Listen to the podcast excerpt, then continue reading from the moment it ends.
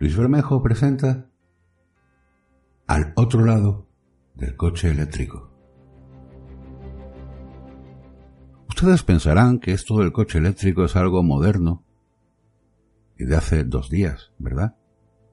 Pues no. En el siglo XIX, a finales del siglo XIX, miren que les hablo, de antes de 1900, ya existían coches eléctricos. Quizá en otro episodio, si a ustedes les interesa la historia, les revele por qué triunfó los coches de combustión sobre el coche eléctrico que ya estaba inventado hace más de un siglo. Vivimos en una sociedad ruidosa. Tenemos ruido por todos lados. Tanto es así que si nos vamos de vacaciones al campo o a la playa y el entorno es silencioso, si se dan ustedes cuenta si viven en una gran ciudad, la primera noche apenas si pueden dormir porque les extraña tanto silencio. Por otra parte, los estados intentan recaudar, tienen impuestos sobre el petróleo, tienen un montón de, de impuestos sobre los conductores, los que tienen un coche, le exigen un carnet, un impuesto de circulación. Y de hecho, hoy en día estamos viendo esto es actualidad de esta misma semana, como en España quieren sacar e imitar al gobierno israelí sacando un carnet para patinetes, matrículas para bicicletas y carnet para bicicletas. Detrás de todo esto hay una cosa que yo tengo muy clara. Cobrar impuestos, sacar dinero en tasas. Tasas para sacarte el carnet, tasas para renovártelo, al tener una matrícula seguro que tienes que hacerte. Mirad, yo tengo un coche, porque me hace falta, y mi seguro de mi coche me cubre si voy en bicicleta. Si yo tengo un accidente en bicicleta, tengo un añadido en mi seguro del coche en el que me cubren si tengo un accidente de bicicleta, de manera que si le hago daño a, a otro coche porque la culpa la tengo yo,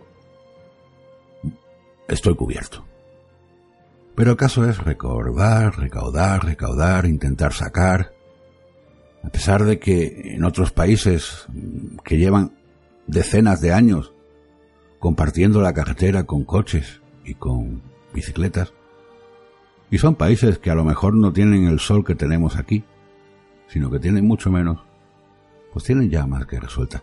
A mí me chocó muchísimo la noticia de que los coches eléctricos, ahora que estamos en un nivel menor de contaminación y con la esperanza de que algún día no tengamos el ruido de los motores en nuestra ciudad, pues no, señores, ahora los coches eléctricos tienen que hacer ruido porque si no la gente no los oye.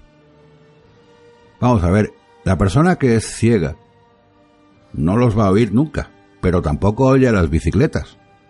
Y tampoco oye a ciertos coches bastante silenciosos que hay de gasolina. Hay coches de gasolina que apenas, cuando van circulando por ciudad, apenas se hacen ruido. La responsabilidad es del conductor. Y la responsabilidad es de los ayuntamientos. Quizás la solución esté en poner toda una ciudad a una limitación de 30 kilómetros por hora y fomentar el uso de la bicicleta. Pero claro, como ahora están los patinetes eléctricos, la gente es muy cómoda y no quiere pedalear quiere que la desplacen como aquella película de Disney, Pixar, en la que veíamos a una población engordada, esto ya ocurre, y transportada por una especie de patinetes que iban por el aire. Estos todavía van por el suelo, pero quién sabe a dónde podemos llegar.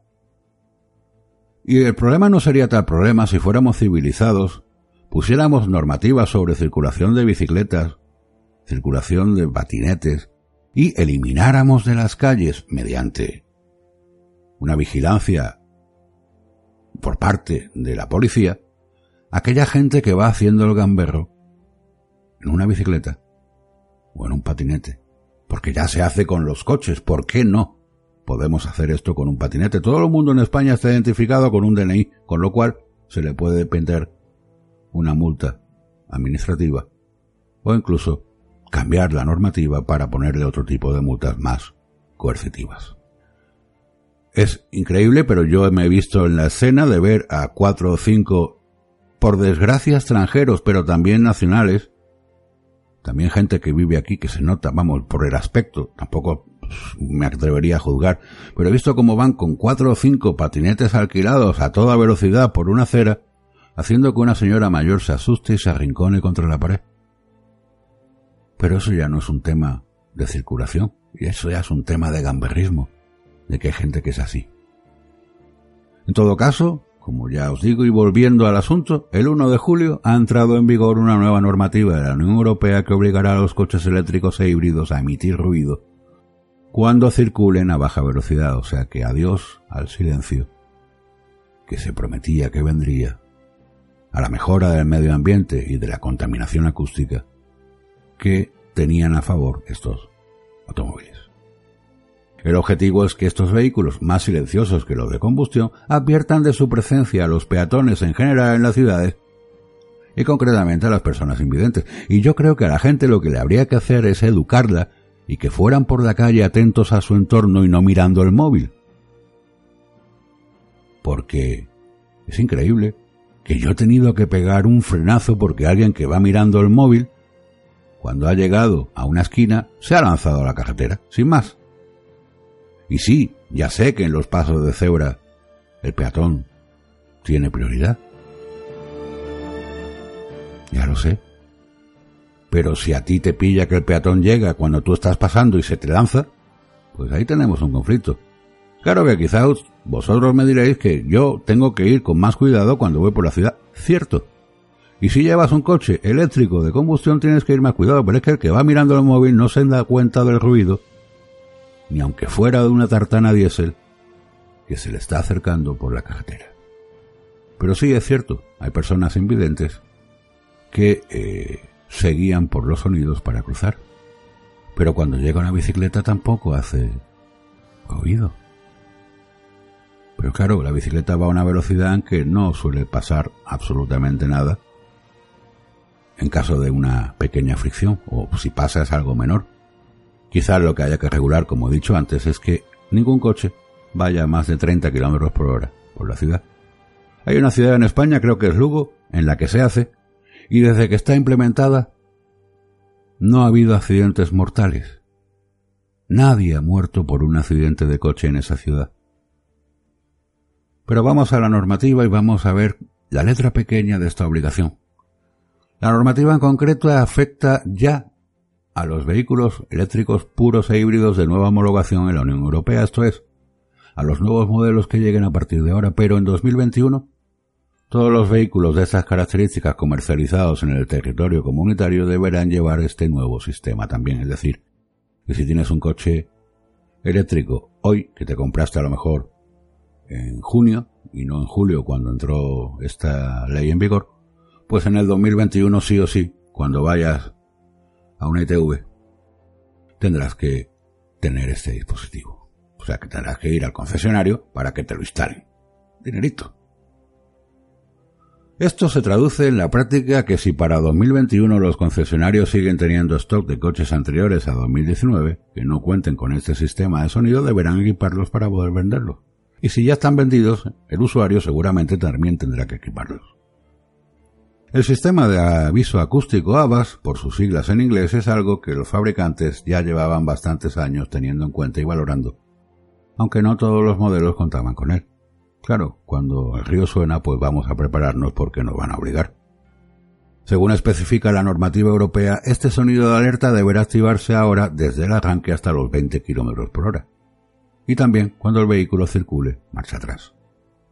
Por encima de esa velocidad, se valora que el rozamiento de las ruedas ya produce un sonido audible. Miren ustedes.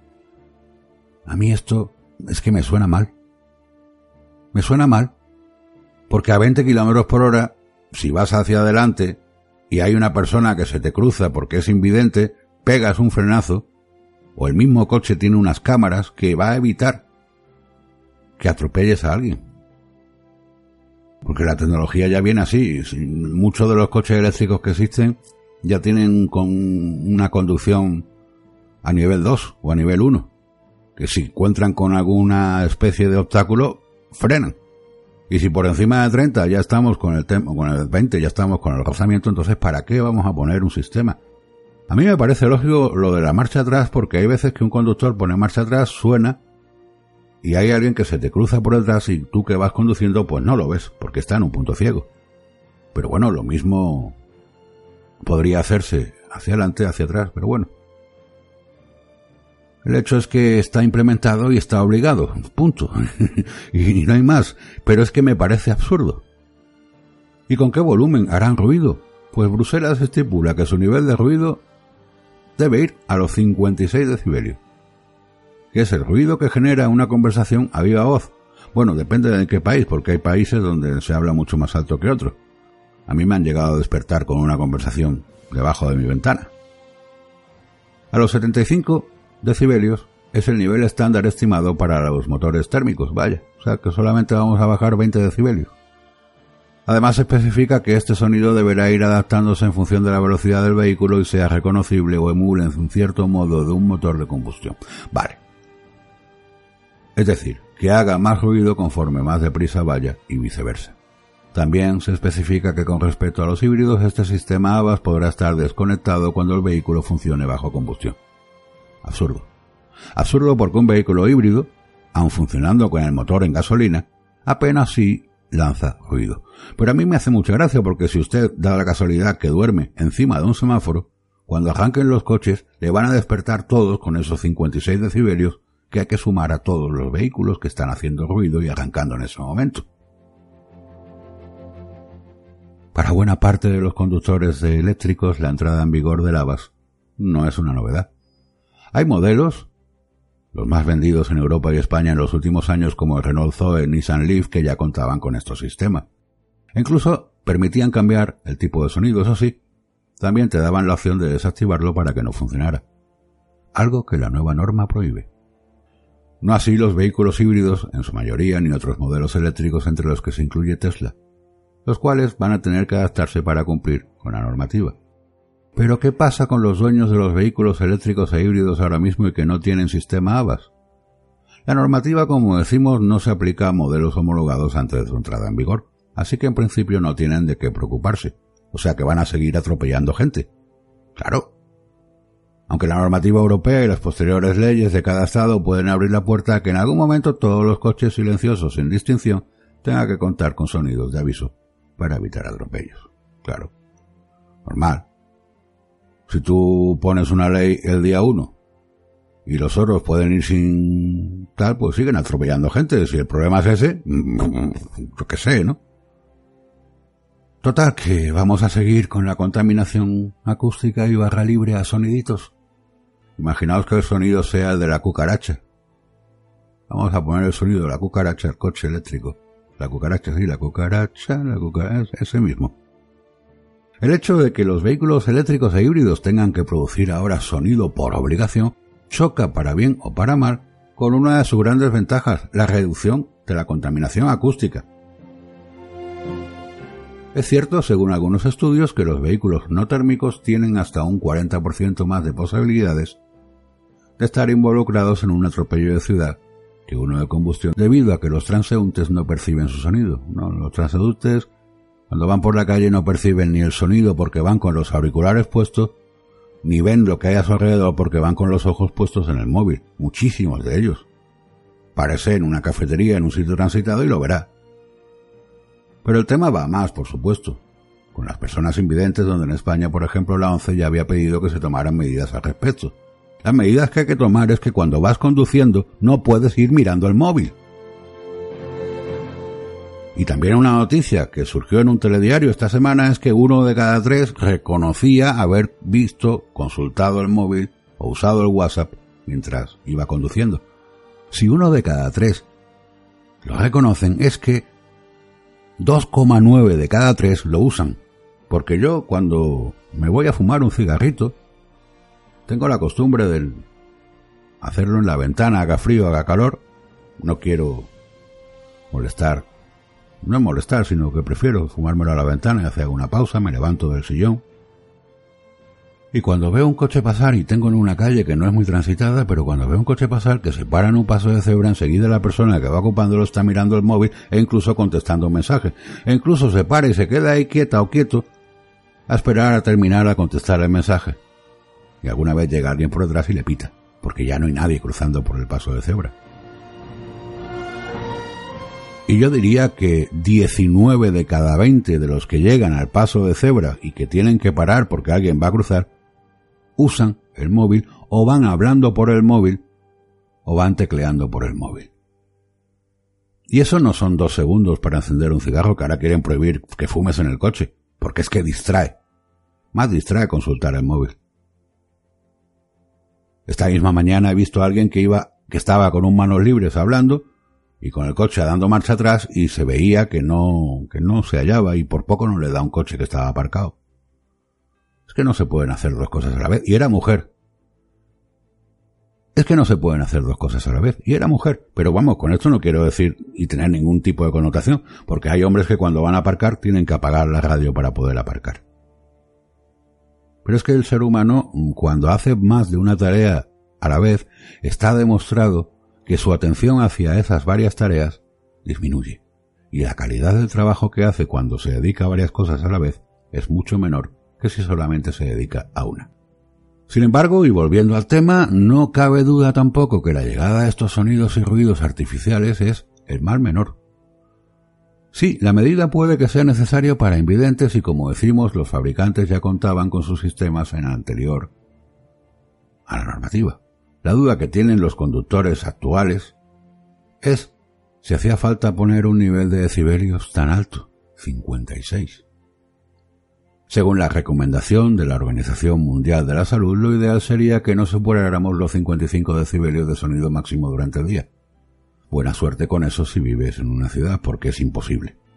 Pero es cierto, según sus propios ejemplos, 75 decibelios el tope que pide la normativa es el equivalente a una aspiradora o al ruido del tráfico denso. Hace falta que los vehículos eléctricos, buenos también por su escasa contaminación acústica, hagan tanto ruido como los de combustión. Yo creo, en mi opinión, que la normativa no está bien pensada del todo si tenemos en cuenta que puede ser un ruido muy alto. Y también en segundo lugar porque se habla de eléctricos e híbridos, pero no de los motores de gasolina modernos, que en la práctica son muy, muy, muy silenciosos. Yo hay coches que no los oigo, los miro, los veo y veo que son de gasolina y no se oyen porque van muy aislados o apenas hacen ruido porque son muy eficientes. Y es que en esta cuestión también está el debate nada menor de qué tipo de sonidos producirán ahora estos coches. Nissan lleva años trabajando con su sistema Canto, el cual recuerda un tanto a una nave espacial o a una película de ciencia ficción. Jaguar también ha creado su propio sonido ficticio e incluso BMW anunció la semana pasada que había contratado al mismísimo Hans Zimmer para empezar a trabajar en esa línea. ¿Quién sabe? Quizá dentro de un par de años nuestras ciudades suenen como una mezcla entre una banda sonora dodecafónica, interestelar o de autos de choque. Vaya usted a una feria a un auto de choque y póngase en medio a ver si le aguanta la paciencia escuchando músicas de todas las oraciones y ruidos de toda la gente. En fin, yo creo que, hay cosas que, que sí que deberían regularse, pero de otra manera, no con contaminación acústica, pero bueno, ¿qué hay detrás de todo esto? Vaya usted a saber. Lo veremos en un futuro, seguro.